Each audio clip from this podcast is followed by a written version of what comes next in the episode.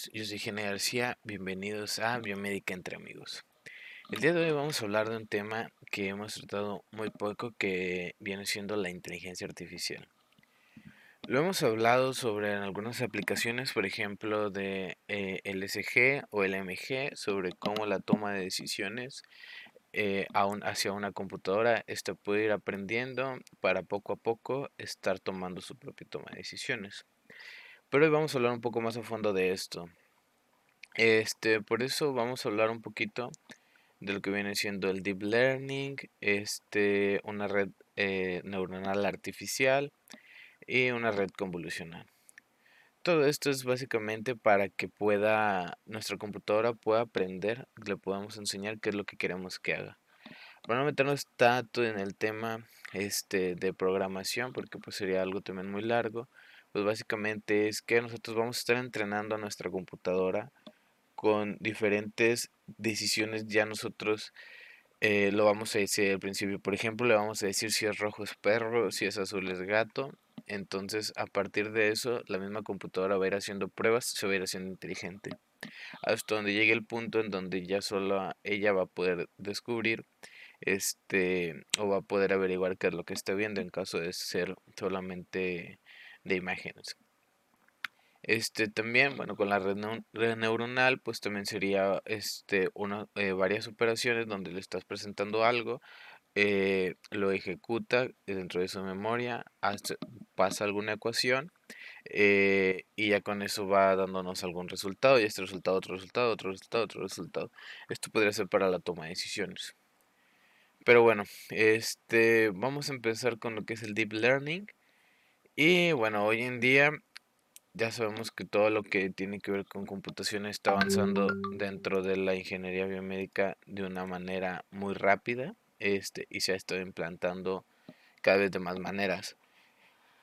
Hoy por hoy podemos tener lo que viene siendo el diagnóstico de imágenes médicas o de señales biomédicas. ¿Cómo es esto? Sí, por ejemplo, eh, ahora nos enfrentamos a la pandemia de la coronavirus, entonces eh, a una radiografía o a una tomografía. gracias a esto podemos determinar, por ejemplo, si algún tumor o si algún, eh, o por ejemplo en caso de coronavirus, si los pulmones en qué estado se encuentran y ya podemos detectar si tiene o no tiene coronavirus, dependiendo de los síntomas. Y aquí va más que nada lo que se mencionaba un poquito anteriormente, de que primero tenemos que entrenar a nuestro código, a nuestra computadora, decirle estas características significan que esta persona va a tener esto y a partir de eso, de, de, que detecte más casos positivos, pues bueno, ya lo va a ir aprendiendo y aprendiendo y aprendiendo. Entonces, pues bueno, ahorita se está aplicando dentro del diagnóstico, dentro de imágenes médicas y señales, este, no solamente para, para decir, mira, sabes que esto es un tumor, o esto es coronavirus, o aquí hay un problema, aquí está un hueso roto. Eso muchas veces se puede este, saber a simple vista, no hay necesidad de una computadora que nos esté diciendo esto, pero también está haciendo lo que viene siendo las predicciones. ¿Cómo las predicciones? Pues sí, con la con, con el procesamiento de señales podemos ver este cuáles son las características que tiene nuestra señal y se puede comparar con algunas para saber si a largo plazo es posible que una persona presente alguna enfermedad, por ejemplo en un SG, que ya puedes ir viendo si esta persona tiene alguna arritmia o algo por el estilo, ya te va a decir más adelante. Este está yendo más para allá.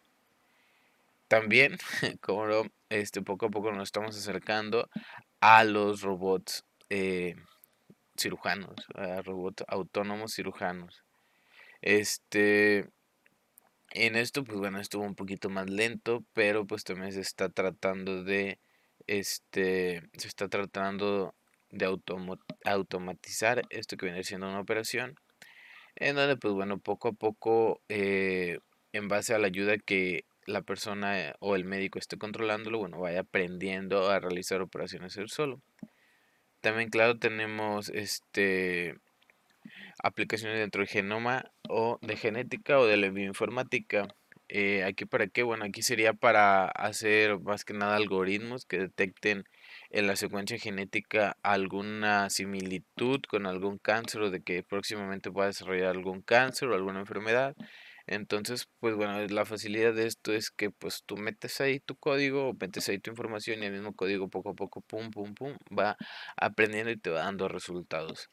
También la otra que tenemos sería este la aplicación de, de medicamento.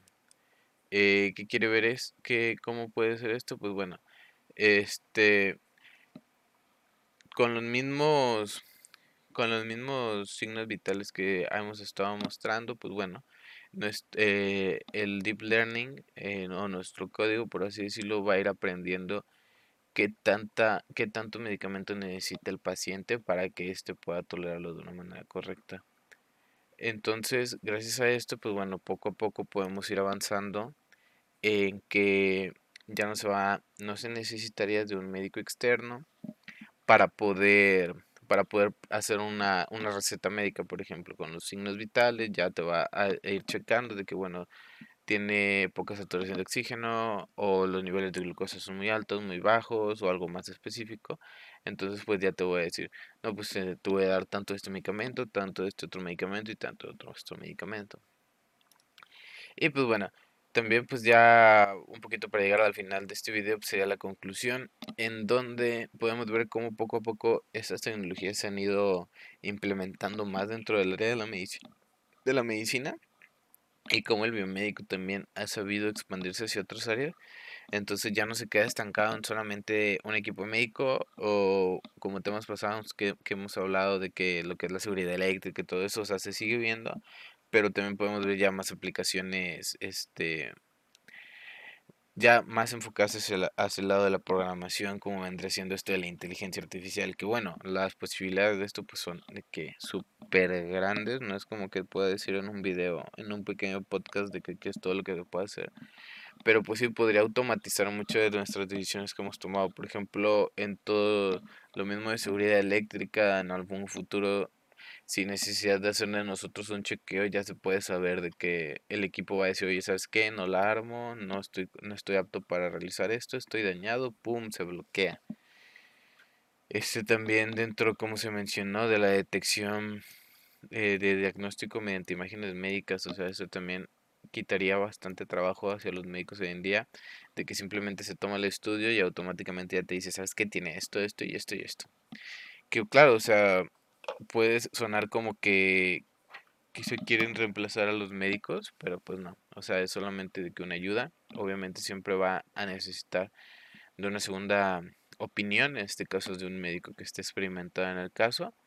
Pero pues bueno, o sea, tener como que la ventaja de que pones un estudio y a los dos, tres minutos ya tienes un resultado con diagnóstico y todo, pues bueno, es algo que, que no se puede ver todos los días. Digo, también nos puede ayudar a la reconstrucción de imágenes.